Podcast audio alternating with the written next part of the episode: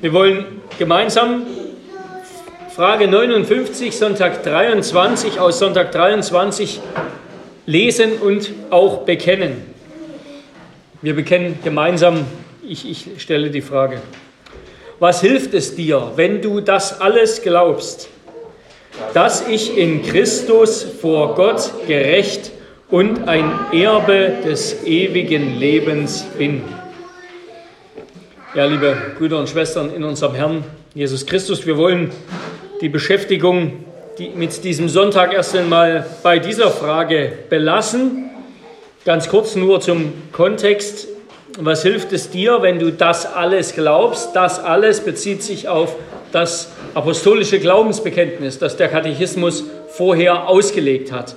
Ja, ab Frage 22 bzw. 23 hat der Katechismus das Glaubensbekenntnis behandelt und jeden einzelnen Aspekt ausgelegt. Und jetzt wird das alles zusammengefasst. Was hilft, was nützt dieser Glaube entsprechend dem christlichen, unserem christlichen Glaubensbekenntnis? Eben, dass ich in Christus vor Gott gerecht und ein Erbe des ewigen Lebens bin. Ich möchte darüber nachdenken unter drei Punkten. Was hilft dir der Glaube? Zweitens Wesensmerkmale des Glaubens. Oder wir können auch fragen, was ist der Glaube? Drittens der Christusbezug des Glaubens. Oder wir können fragen, an wen glaube ich? Und wir wollen dann nächste Woche in einer eigenen Einheit oder übernächste Woche ähm, über Abraham als ein Beispiel dieses Glaubens nachdenken. Erstens also, was hilft dir der Glaube? Für Luther überhaupt für die Reformation im 16. und 17. Jahrhundert war die Frage nach dem barmherzigen Gott, nach dem im Rechtsein gegenüber Gott, nach dem im Rechtsein des Sünders ganz entscheidend. Ja, das war die Frage, die die Gemüter bewegt hat. Das hat man sozusagen, Zeitung gab es noch nicht damals, ähm, noch nicht, das ging dann erst äh, später los, denke ich im 17. Jahrhundert. Ähm, Hätte man das in die Zeitung geschrieben, dann wäre das ganz vorne auf die Titelseite gekommen und alle hätten das mit großer Begeisterung gelesen. Große Bevölkerungsteile. Aber inzwischen ist es, wie Otto Weber sich ausdrückte, vielen Menschen unwichtig geworden, ob sie vor Gott recht dastehen, gerecht dastehen oder nicht. Ja, und das war vor 60 Jahren so, wo Otto Weber das geschrieben hat in, seiner, in den Grundlagen der Dogmatik sagt er, es ist vielen unwichtig geworden, ob sie vor Gott gerecht dastehen. Mittlerweile ist Gott an sich vielen, den meisten Menschen unwichtig geworden. Er ist geradezu aus der Öffentlichkeit verschwunden. Ja, jetzt zu Weihnachten, dann darf er mal wieder kurz auftauchen. Aber es ist belanglos, ja, es ist auch unwichtig geworden, was für eine Meinung zu Gott jemand hat, auch eine öffentliche Person was sie für eine Meinung zu Gott hat, was früher vielleicht mal für Aufregung hätte sorgen können, das ist mittlerweile unwichtig. Gott ist ausgestorben, ausgestopft. Er ist ein Relikt der Geschichte. Es spielt einfach keine Rolle mehr. Menschen fragen nicht nach ihm. Die Fragen, die uns heute angehen, sind andere. Das sind Fragen, wir brauchen Lösungen für energietechnische Probleme, für medizinische Probleme, für klimatische Herausforderungen für geopolitische Umwälzungen, für die schöne, durchgestylte, hochauflösende, narzisstische Lust nach dem Leben. Auf solche Themen, auf solche Fragen brauchen wir Antworten. Darüber müssen wir reden. Darum geht's. Ob jemand protestantisch oder katholisch ist, das ist in Deutschland nur noch eine kulturelle Sache von minimaler Relevanz. Ja? Das ist eine Oberflächlichkeit höchstens gut, um sich ein bisschen zu ärgern in die Kirche, da geht man fürs Gefühl zum Konzert oder für andere kulturelle Events. Was nützt also der Glaube? Was ruft uns der christliche Glaube zu? Was ruft uns die Botschaft von der Rechtfertigung allein durch den Glauben zu? Und um noch einmal Otto Weber zu zitieren, der Mensch, das ist die Botschaft der Rechtfertigung allein durch den Glauben. Der Mensch kommt nicht in Ordnung, wenn Gott nicht an ihm und bei ihm zu seinem Recht kommt. Der Mensch kommt nicht in Ordnung, wenn Gott nicht an ihm und bei ihm zu seinem Recht kommt. Ja, die Rechtfertigungslehre, und so könnten wir jetzt zum Beispiel den Römerbrief schauen, geht davon aus, dass Gott Recht hat. Was Paulus dort im Römerbrief unter anderem tut, ist zu belegen, Gott ist im Recht. Alle Welt, alle Menschen, alle Sünder sind im Unrecht. Was die Welt, was die Sünder über Gott sagt, was auch immer er sei, dass es ihn vielleicht gar nicht gäbe, das ist nicht die Wahrheit. Das ist nicht gerecht. Das ist falsch. Es ist damit dann auch Unrecht. Es führt direkt in den Götzendienst. Ungerechtigkeit hat direkt mit Götzendienst zu tun. Die Rechtfertigungslehre geht davon aus, dass Gott Recht hat. Sie sagt also auch, unsere Fragen sind nicht das Wichtigste. Ja, unsere Fragen sind nicht das Wichtigste. Sie werden nur gelöst, wenn wir uns Gottes Frage und Gottes königliche Antwort gefallen lassen. Ja, und stellen wir uns für einen Augenblick vor, wir würden Lösungen für all die wichtigen, jetzt mal nur politischen Themen unserer Zeit finden. Für den Russland-Ukraine-Konflikt, für die Energiesorgen, für die Klimafrage, für andere Probleme. Angenommen, wir würden für all das Lösungen finden. Und was dann? Dann würde es neue Probleme geben. Öffentlich und genauso auch privat. Wenn du eine Sorge hinter dich bringst, eine Zeit der Ruhe hast, dann kannst du dir mit einem ganz gewiss sein, nämlich dass die nächste Unruhe, die nächste Sorge, der nächste Konflikt, das nächste Problem schon auftauchen werden. Mit Sicherheit. Das wäre das erste Mal seit dem Sündenfall, dass es nicht so wäre. Ja? Selbst wenn wir alle Antworten finden auf unsere Probleme, dann werden neue Fragen, neue Probleme auftauchen. Wenn wir Lösungen für medizinische Herausforderungen finden, dann tauchen neue auf. Wenn wir jedoch im Glauben an Jesus, an Jesus Christus, Gottes Antwort auf diese größte Frage und Not finden, wie wir vor Gott im Recht sind, dann werden wir damit das Leben selbst finden. Und das heißt nicht, dass Gottes Antwort irgendwie für unser Leben gleich benutzbar werden muss. Ja, so nach dem Motto, Gott muss jetzt uns eine Antwort geben, damit unser Leben besser wird, damit es effizienter wird, angenehmer, kurzweiliger, irgendwie besser. Ja, dass wir Gottes Antwort, was er uns sagt, dort das Wort nehmen und es sozusagen in die Probleme und Herausforderungen unseres Lebens einfach wie so ein fehlendes Puzzlestück hineinstecken und dann funktioniert es schon wieder unser Leben. So ist Gottes Antwort nicht gedacht. Der Glaube an Christus, der dreht sich nicht erstmal um die Frage, wie unser Leben besser wird, in verschiedenerlei Hinsicht, sondern es geht um das Leben überhaupt. Was ist Leben? Ist Leben das, was, was heute in unserer Gesellschaft darunter verstanden wird? Das ist es nicht. Ja, es geht um das Leben überhaupt. Oder um die Frage, mit der Frage des reichen Jünglings, wie werde ich Erbe des ewigen Lebens? Wie erbe ich das ewige Leben? Oder mit der Frage des Gefängniswärters, was muss ich tun, damit ich gerettet werde? Es geht um das Leben überhaupt erst einmal, nicht um das verbesserte, schönere, angenehmere, wie auch immer verbesserte Leben. Ja, die Botschaft der Bibel ist, wer nicht an Jesus glaubt, der ist lebendig tot. Egal wie gut sich sein Dasein anfühlen mag, es ist ein Dasein zum Tode. Und dass es sich gut anfühlt, das reicht eben vielen aus. Ja. Und das ist ja für Menschen im 21. Jahrhundert ganz wichtig. Hauptsache, es, muss, es fühlt sich gut an. Ja. Hauptsache, es macht Spaß. Aber dieses Leben, das ist ohne Zukunft. Das ist ohne Zukunft. Das wird zerschellen am Leiden. Das wird zerschellen an der Wirklichkeit der Probleme dieser Welt. Eben die vielen kleinen Probleme, kleinen und großen Probleme, vor denen wir jetzt als vor denen wir privat oder dann auch gesellschaftlich stehen. Eben an Kriegen, an Energieproblemen, an was auch immer für Problemen. Die Lebensphilosophie dieser Welt, die wird zerschellen am Leiden. Und so war es schon immer, ja, so war es schon immer. Dieses Leben, was viele für, Leben, für ihr Leben halten, das ist ohne Zukunft. Und wenn es nicht zerschellt, dann wird es spätestens vor Gott zerschellen. Auch wenn Menschen nicht daran glauben wollen. Es wird so kommen. Das, das zu verkündigen, das mit aller Bewusstheit und Betonung so zu sagen, Gottes Gericht kommt, ist besser, du findest eine Antwort, die du dann geben kannst das ist unsere Aufgabe als Christen. Wem unwichtig ist, ob er vor Gott gerecht dasteht, der hat vor lauter Lebenslust das Leben selbst verloren. Ja, er hat vor lauter Weihnachtsdeku und gemütlichem Beisammensein das Eigentliche des Festes verloren. Er kennt es nicht mehr. Und Gottes, was also der Glaube, was nützt der Glaube? Er gibt Antwort auf das Eigentliche, auf darauf, was das Leben ist, was das ewige Leben ist, wie wir es empfangen. Und damit zu den Wesensmerkmalen dem Glauben, des Glaubens oder was ist der Glaube? Ja, was nützt der Glaube? Was ist der Glaube? Seine Wesensmerkmale. Ich habe das schon letzte Woche wie folgt definiert. Rettender Glaube ist durch den Heiligen Geist gewirktes Erfassen und Ausruhen in der Selbstoffenbarung des gnädigen, treuen Gottes in Christus zur Erlösung von Sündern.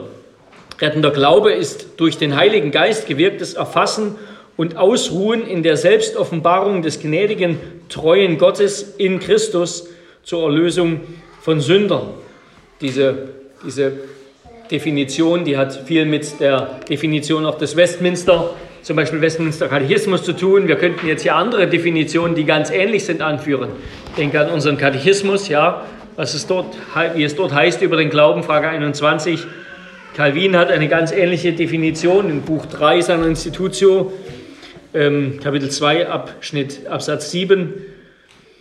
Und die evangelische Theologie, die hat über den Glauben unter drei Aspekten gesprochen. Er hat dem Glauben, vom Glauben als drei Wesensmerkmale, Wesensmerkmale am Glauben unterschieden, nämlich die, die Notitia, der Ascensus und die Fiducia. Die Notitia ist die Kenntnis, der Ascensus, das ist die, die Zustimmung und die Fiducia, das ist das Vertrauen. Ja, die Glaube ist zuerst einmal Kenntnis, nämlich Kenntnis eines Glaubensinhalts, ja, eben einer Information, auf die sich der Glaube richtet. Die Bibel sagt Lehre.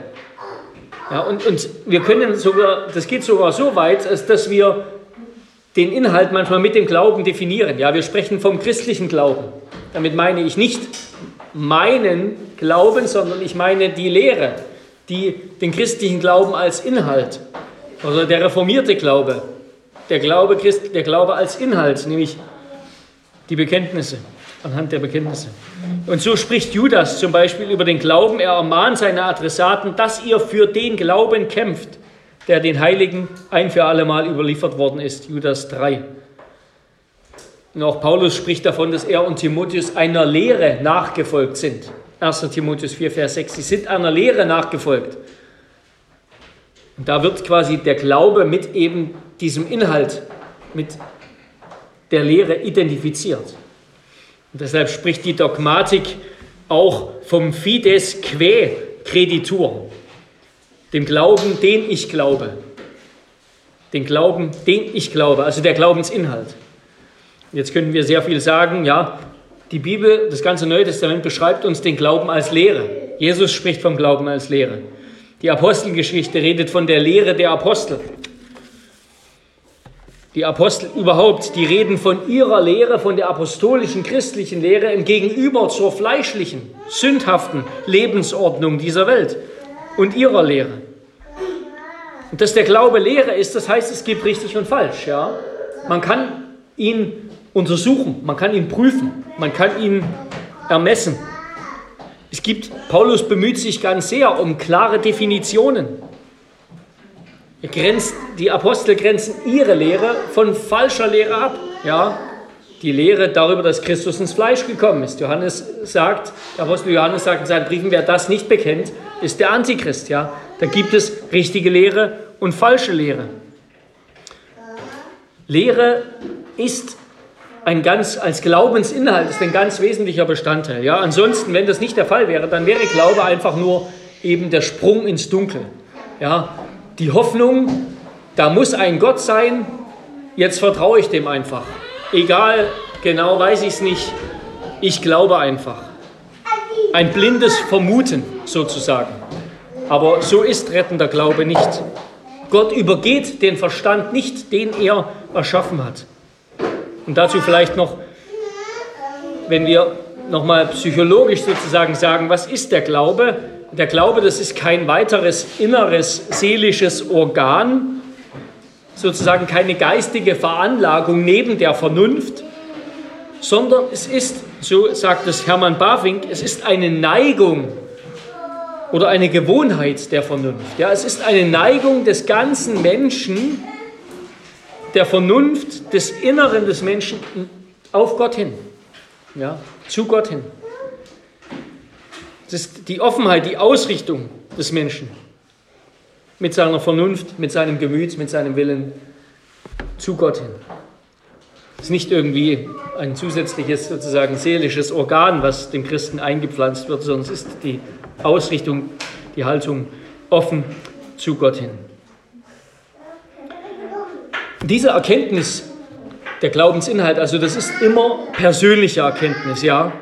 Das ist immer persönliche Erkenntnis. Ich glaube nicht einfach nur an den Schöpfer, ich glaube an meinen Schöpfer. Ich glaube nicht einfach nur an irgendeinen Erlöser, sondern an meinen Erlöser. Besonders der Heidelberger ist ja wunderbar darin, dass er das immer wieder das Persönliche herauskehrt. Ja. Ich glaube an die, an die Kirche, die Christus sich erwählt hat und dass ich ein lebendiges Glied dieser Kirche bin und ewig bleiben werde. Ich glaube, dass der Heilige Geist der Tröster ist, der auch mir gegeben ist. Ich glaube, auch in seiner Erkenntnis, als Erkenntnis ist immer persönlich. Ein zweiter Aspekt des Glaubens ist der Assensus, also die Zustimmung, die Bejahung oder Anerkennung dieser Inhalte. Der Geisteszustand des Glaubens, der ist nicht willkürlich eben, sondern er basiert auf Gründen, auf hinreichenden Gründen. Ja, es ist, wir glauben nicht wieder die Vernunft, sondern wir glauben, weil es gerade vernünftig ist, übervernünftig könnten wir sagen, ist der Glaube. Nicht unvernünftig, sondern übervernünftig er ist auch nicht einfach nur vernünftig. Ja? Er, er ist nicht in unserem Verstand, in unserer Intelligenz erwachsen, sondern er ist abhängig, darauf werden wir noch kommen, von der Offenbarung Gottes, dass Gott sagt, dass Gott zu uns spricht. Deshalb spricht unser Katechismus eben auch von der zuverlässigen Erkenntnis, Glaube als eine zuverlässige Erkenntnis.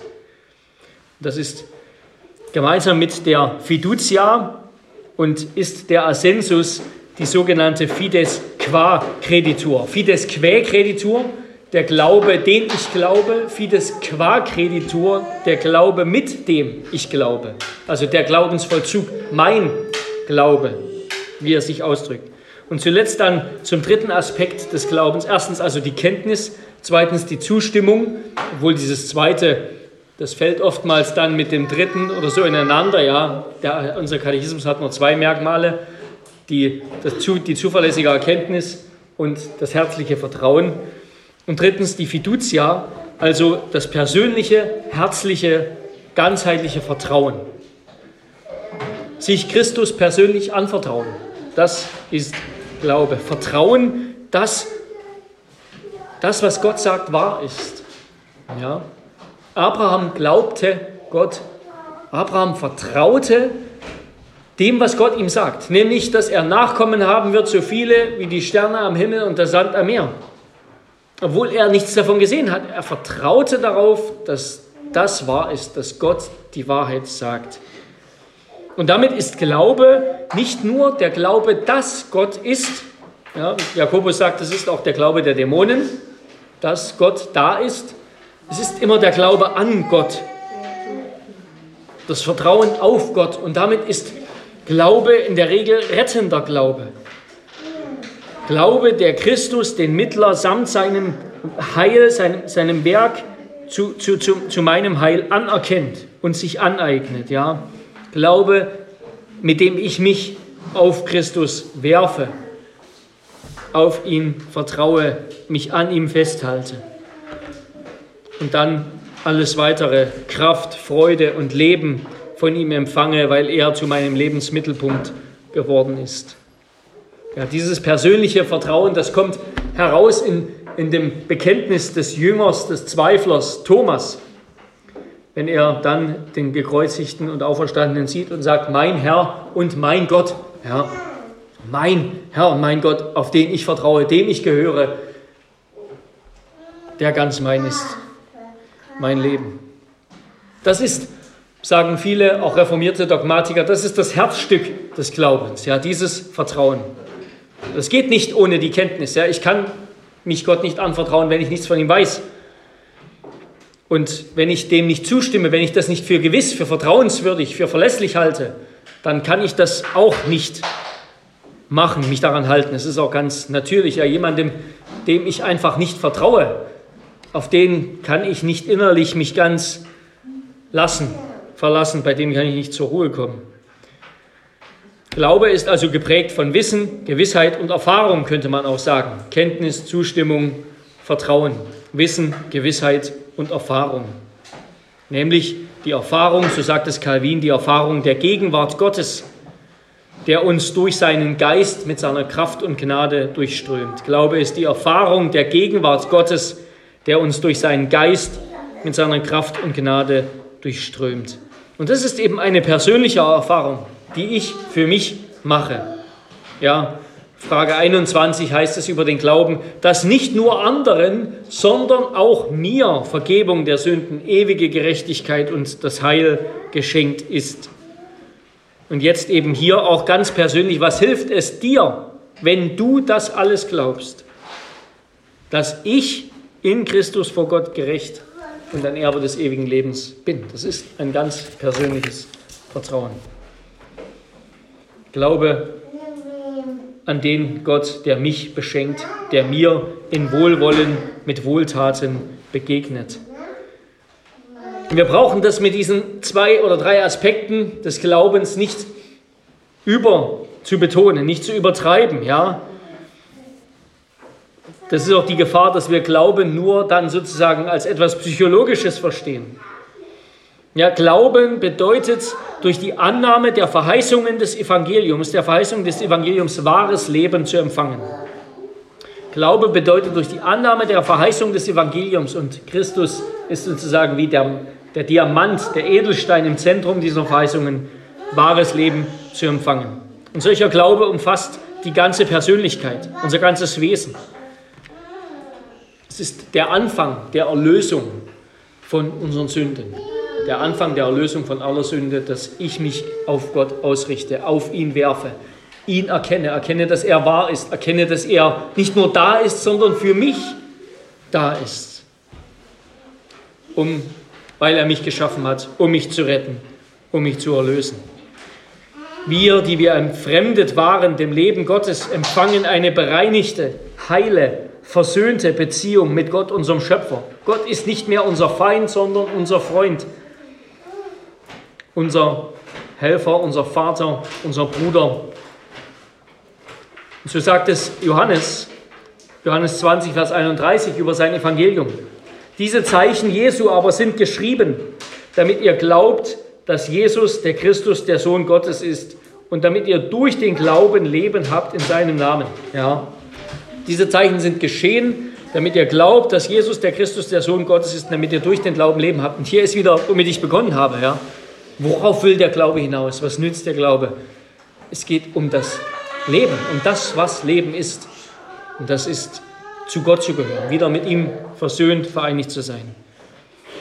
Und damit komme ich zum Christusbezug, zu meinem dritten Punkt, der Christusbezug des Glaubens oder auch an wen glaube ich. Warum ist der Glaube so passend? Warum kann nur sozusagen der Glaube das Instrument sein, keine andere Haltung, keine andere Handlung, durch die wir das Heil empfangen? Warum nicht die Liebe? Warum nicht die Hoffnung, ja gut, die Hoffnung ist nun ganz eng verwandt mit dem Glauben. Man könnte sagen, ein, ein Bestandteil, ein Unterbestandteil des Glaubens. Aber warum nicht die Liebe? Zum Beispiel. Warum ist der Glaube so ganz passend? Warum? Weil er nach außen ausgerichtet ist. Ja, es ist das nach außen ausgerichtet sein. Wir könnten das mit dem Wort, das ist eher ungewohnt, aber extraspektiv. Ja, wir sagen, wir sprechen von Intro, spektiv, also nach innen schauend. Der Glaube aber, der ist nach außen schauend. Der ist eine Haltung des Menschen, nicht nach innen, sondern auf das außerhalb seiner selbst. Ja, der Glaube spricht mit David, nun Herr, Wes soll ich mich trösten, wie Luther das in seiner Übersetzung, wie es in der Luther-Übersetzung heißt. Nun, Herr, wes soll ich mich trösten? Worauf soll ich mich verlassen? Ich hoffe auf dich. Nun, Herr, wes soll ich mich trösten? Ich hoffe auf dich. Psalm 39, 8. Der Glaube, der harrt beharrlich auf den Herrn, der vertraut ganz, ihm ganz zu seinem Heil. Der Glaube ist ganz auf ihn ausgerichtet. Ja, und das Problem ist,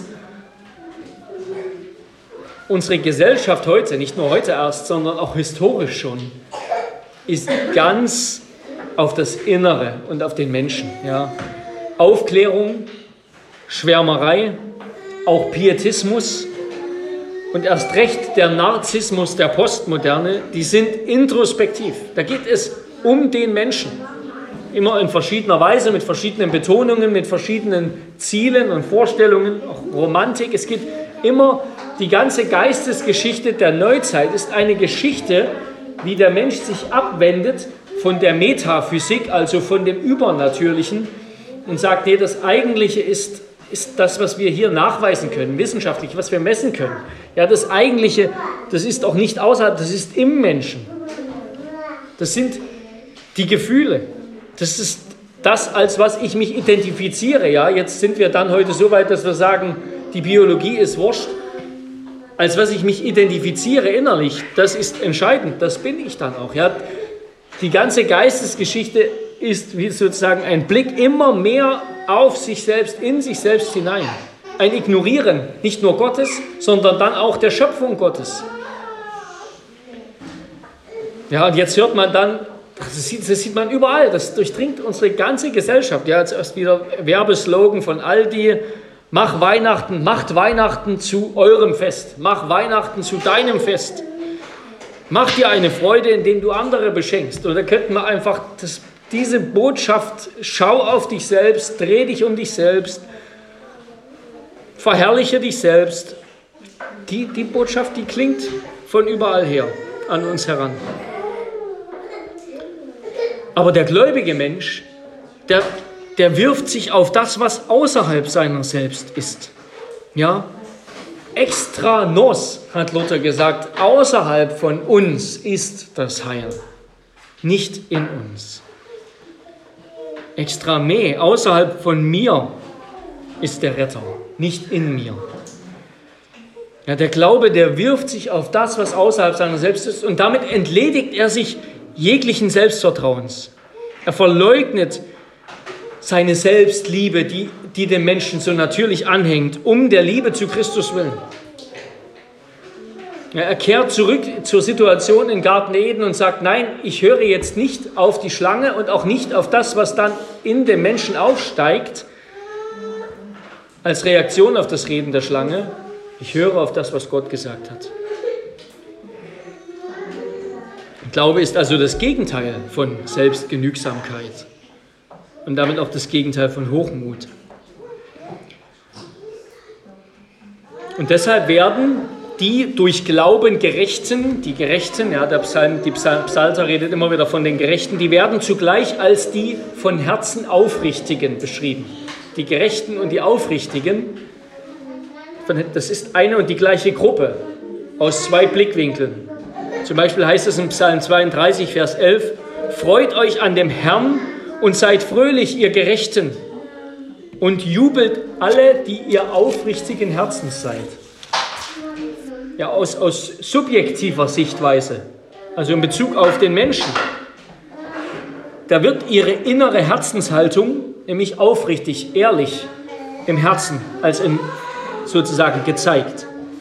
Aus objektiver Sichtweise kommt das Urteil Gottes hier in den Blick, ja, nämlich, dass sie gerecht sind, dass sie vom göttlichen Richter gerichtlich anerkannt wurden, aufgrund ihres Glaubens als gerecht anerkannt wurden, von Gott angenommen sind. Innerlich aufrichtig, nämlich die Sünde, dass ich meine Sünde bekenne, dass ich bekenne, es ist nicht in mir das Heil, es ist außerhalb, ich habe es nicht und äußerlich gerecht, gerecht gesprochen, gerechtfertigt. Und damit geht es letzten Endes um den Gegensatz von Gottvertrauen oder Hochmut, also Selbstvertrauen, Selbstgenügsamkeit. Und das hat schon Habakkuk zum Ausdruck gebracht und darauf hat sich dann Paulus bezogen. Habakkuk 2, Vers 4. Siehe, aufgeblasen, nicht aufrichtig ist seine Seele in ihm, die des Feindes des Volkes Gottes. Das ist da der König von Babylon. Aufgeblasen, nicht aufrichtig ist seine Seele in ihm, der Gerechte aber wird durch seinen Glauben leben. Ja, Glaube, aufrichtiger Glaube oder Selbstgenügsamkeit, Unaufrichtigkeit, Hochmut. Ja, der gläubige Zöllner, sagt Jesus, ging gerechtfertigt aus Gottes Gegenwart, der seine Sünde bekannt hat. Der heuchelnde, selbstgefällige Pharisäer hingegen, der auf seine Werke gepocht hat, der blieb schuldig.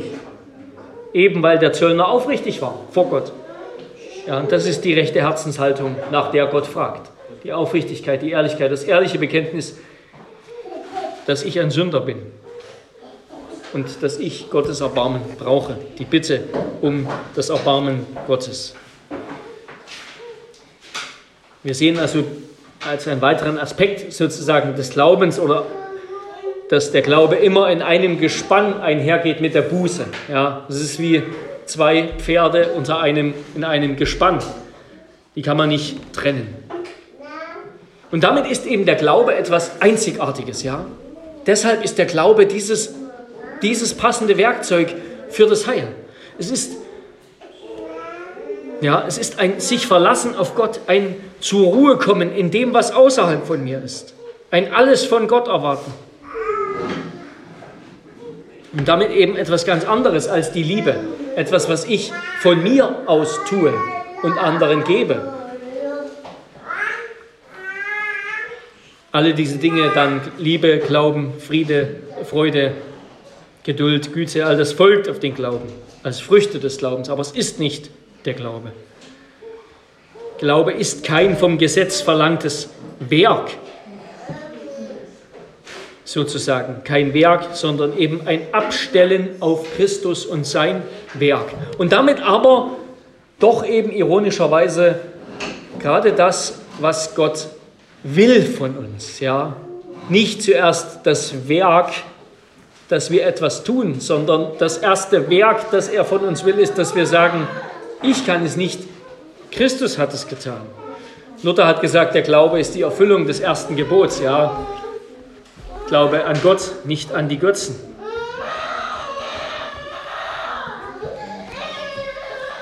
Ja, Glaube ist damit auch, Glaube ist das Vertrauen, Glaube ist damit nicht gleich Treue. Das werden wir vielleicht später nochmal drauf kommen. Auf Englisch ist das viel mehr zusammenhängend Faith und Faithfulness. Aber Glaube ist nicht gleich Treue. Aber ganz viele bringen das heute durcheinander. Das haben wir schon früher gehört. Das eine ist der Blitz, das andere der Donner. Ja, beide gehören zusammen. Der Glaube und die Treue. Der Glaube und der Gehorsam. Aber das ist nicht das Gleiche. Wir unterscheiden es trotzdem. Wir müssen es auch unterscheiden. Der Glaube ist gerade die Haltung, die menschliche Haltung, die ganz zur Gnade passt. Der Glaube ist die menschliche Haltung, die ganz zur Gnade passt. Ja. Und Paulus schreibt darum, ist es aus Glauben, damit es aufgrund von Gnade sei. Ja? Nicht Werke, dann wäre es aufgrund von Belohnung.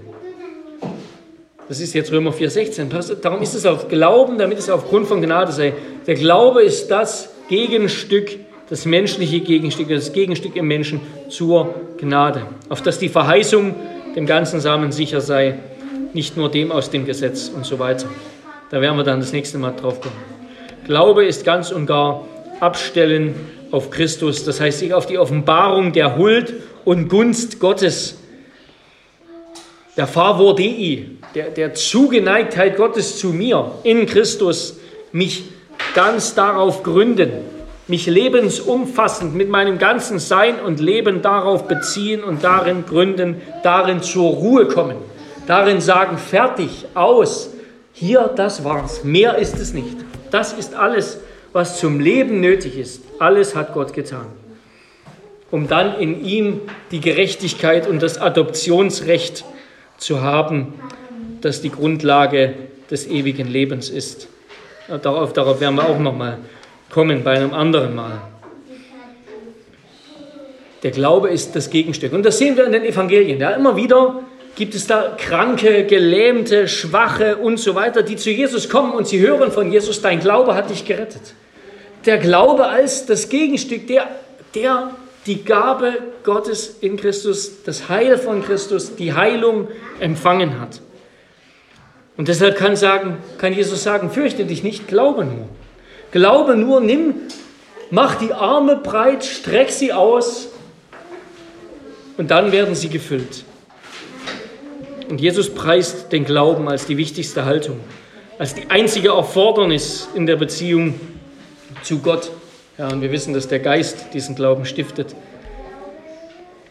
Und durch solchen Glauben wird der gläubige Mensch eins in seiner Seele mit Christus, sodass Christus selbst seine Form, sein Schmuck, seine Wirklichkeit ist, die der Glaube ergreift. Glaube ist damit dann auch das Prinzip, der Anfang des neuen Lebens das natürlich auch in Christus seine Vollendung findet, ja, der Anfänger und Vollender unseres Glaubens. Ich möchte da noch mal etwas von Luther lesen.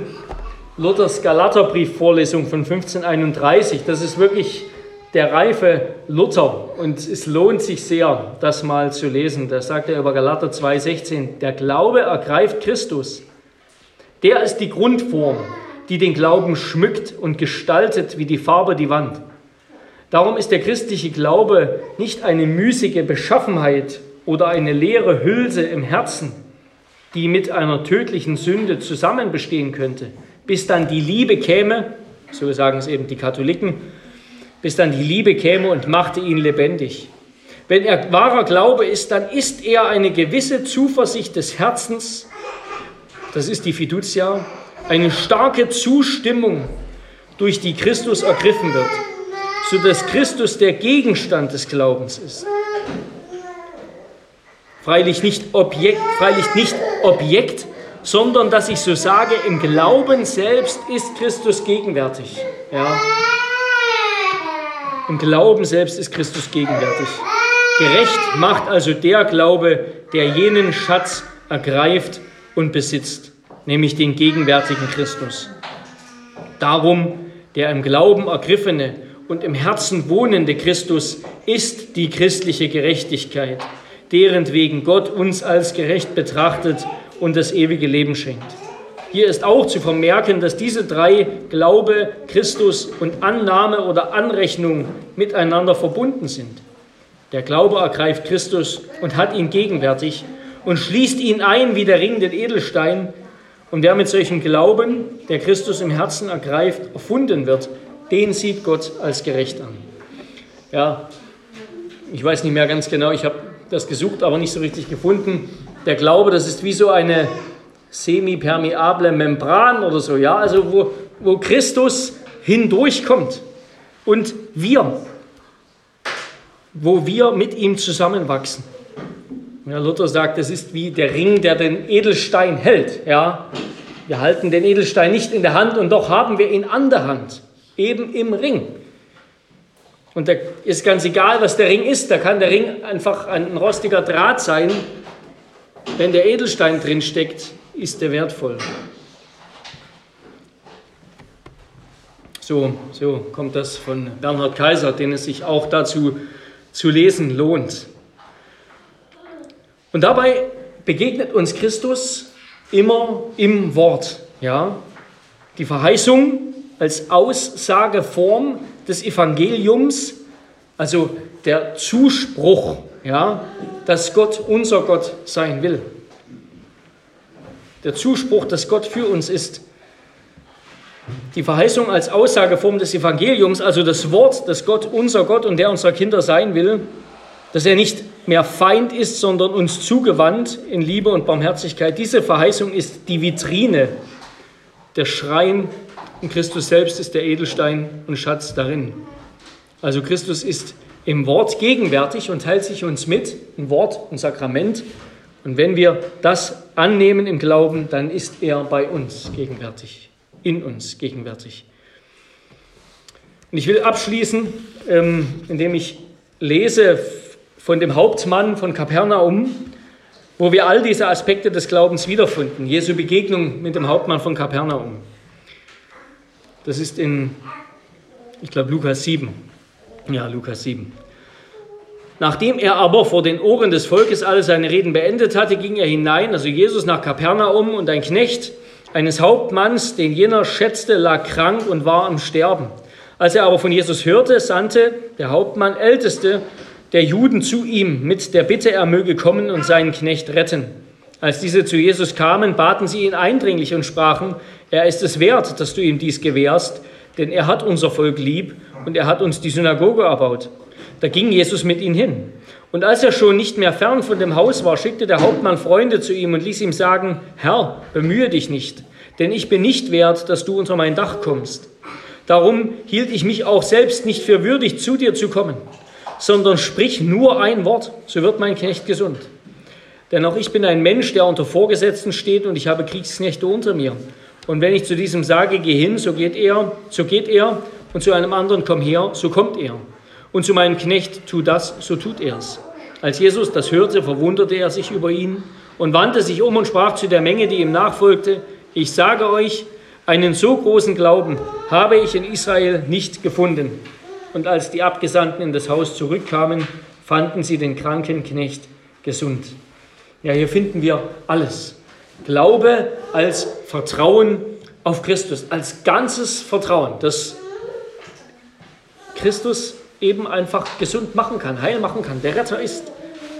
Verbunden mit der Reue, mit dem Bewusstsein der eigenen Unwürdigkeit. Und dann aber auch Glaube als das Vertrauen auf das Wort Christi. Ja? Sprich nur ein Wort. Und dann, das haben wir noch nicht behandelt, das haben wir noch nicht besprochen, das Gebet als wesentliche Ausdrucksform des Glaubens. Ja? Der Glaube, der zu Gott kommt mit der Bitte. Hilf mir, errette mich, sei mein Gott. Vergib mir die Sünde. Und solcher Glaube empfängt von Christus das Heil und vor dem himmlischen Vater das Lob und den Eingang in die Ewigkeit. Und ich, ich denke, das, wir könnten denken, das ist ganz banal, aber wir müssen verstehen, also ja, Gott, was ist Gott? Ja, wir, wir, wir begreifen das nicht. Gott ist ein unendliches, verborgenes Wesen. Gott ist unendlich. Wie, wie können wir, wenn wir die Größe und Majestät Gottes, wie können wir zu ihm kommen? Ja, das können wir nicht. Wir, wir können auch nicht mit der Heiligkeit Gottes keinen Moment zusammenkommen. Und deshalb Christus, ja. Und wenn wir auf Christus vertrauen, dann, dann wird Gott ein ganz anderer, ja. Dann ist da nicht mehr der verdammende Gott für uns. Dann ist da nicht mehr der Verborgene, der in seiner Unfassbarkeit eben nicht zu erfassende Gott, sondern ist da der Gott, der uns ganz zugeneigt ist. Ja, das ist in Christus ist Gott ein ganz anderer für uns. Ja, ist er der Retter für uns, der Gott, der zu uns geneigt ist, der unser Vater ist, der in solcher Nähe zu uns ist, der es dann auch gut meint mit uns der es immer gut meint mit uns, der nicht mehr Gericht will, der nicht mehr Fluch und Schimpf und was auch immer droht, sondern der unser Heil will. Das ist wunderbar. In Christus ist Gott unser Gott, ganz und gar. Ganz und gar da für uns zu unserem Heil. Und deshalb muss man auch immer vorsichtig sein, wo es nicht so ganz klar gelehrt wird, dass wir Gott in Christus begegnen, das ist nicht das Evangelium. Das ist nicht das Evangelium. Das ist ein anderer Gott. Das ist nicht das Evangelium. Und das ist dann eine ganz radikale Botschaft. Ja, diese Botschaft, das ist eine ganz radikale, so radikal, dass sie uns gar nicht gefällt. Und ich will mit einem kleinen, einer kleinen Geschichte, ähm, tatsächlich historischen Begebenheit schließen, nämlich über die Nürnberger Prozesse, also die Kriegsverbrecherprozesse gegen die Schergen des Nazi-Regimes. Dabei da bekamen die, während dieser Prozesse bekamen die Nazi-Führer, ähm, da bekamen die Militärseelsorger zur Seite, und zwar zwei, einen katholischen und einen einen von, von amerikanischer Seite, einen katholischen und einen evangelischen, einen lutherischen. Und der katholische Priester, das war Sixtus O'Connor, und der lutherische, das war Pfarrer Henry Gericke aus der Missouri-Synode, lutherische Kirche Missouri-Synode. Und diese beiden, die, die wussten um die Gräuel der Verbrecher, der Nazi-Kriegsverbrecher. Ja, sie hatten keine Illusion über die Abgründe des Bösen, die im Menschen sind. Und die haben sich beide intensiv darum bemüht, ja, um diese Menschen. Der Gericke, der lutherische Pfarrer, der glaubte, dass es seine Pflicht, ich zitiere, seine Pflicht als Pastor und Seelsorger war, diesen Seelen Erlösung zu bringen und so viele dieser Nazi-Größen, wie er konnte, vor ihrer Hinrichtung zum Glauben zu bringen. Und da gab es einige Angeklagte, Rosenberg, wohl Kaltenbrunner oder Streicher, die diese seelsorgerlichen Bemühungen ganz abschlugen. Der Streicher, der meinte wohl noch direkt vor seiner Hinrichtung, posaunte der Heil Hitler hinaus. Und dieser lutherische Pfarrer, der hat, der hat das nicht billig gemacht, ja? der hat nicht einfach jeden kommen lassen. Er hat zum Beispiel Hermann Göring das Brot und den Wein, das Abendmahl verweigert, weil er wohl an Gott glaubte, wie er sagte, aber nicht an den Retter Jesus Christus.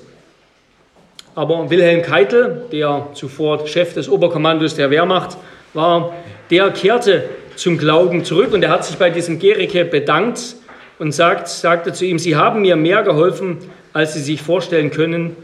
Möge Christus, mein Heiland, mir bis zum Ende helfen und zur Seite stehen, ich werde ihn so nötig brauchen.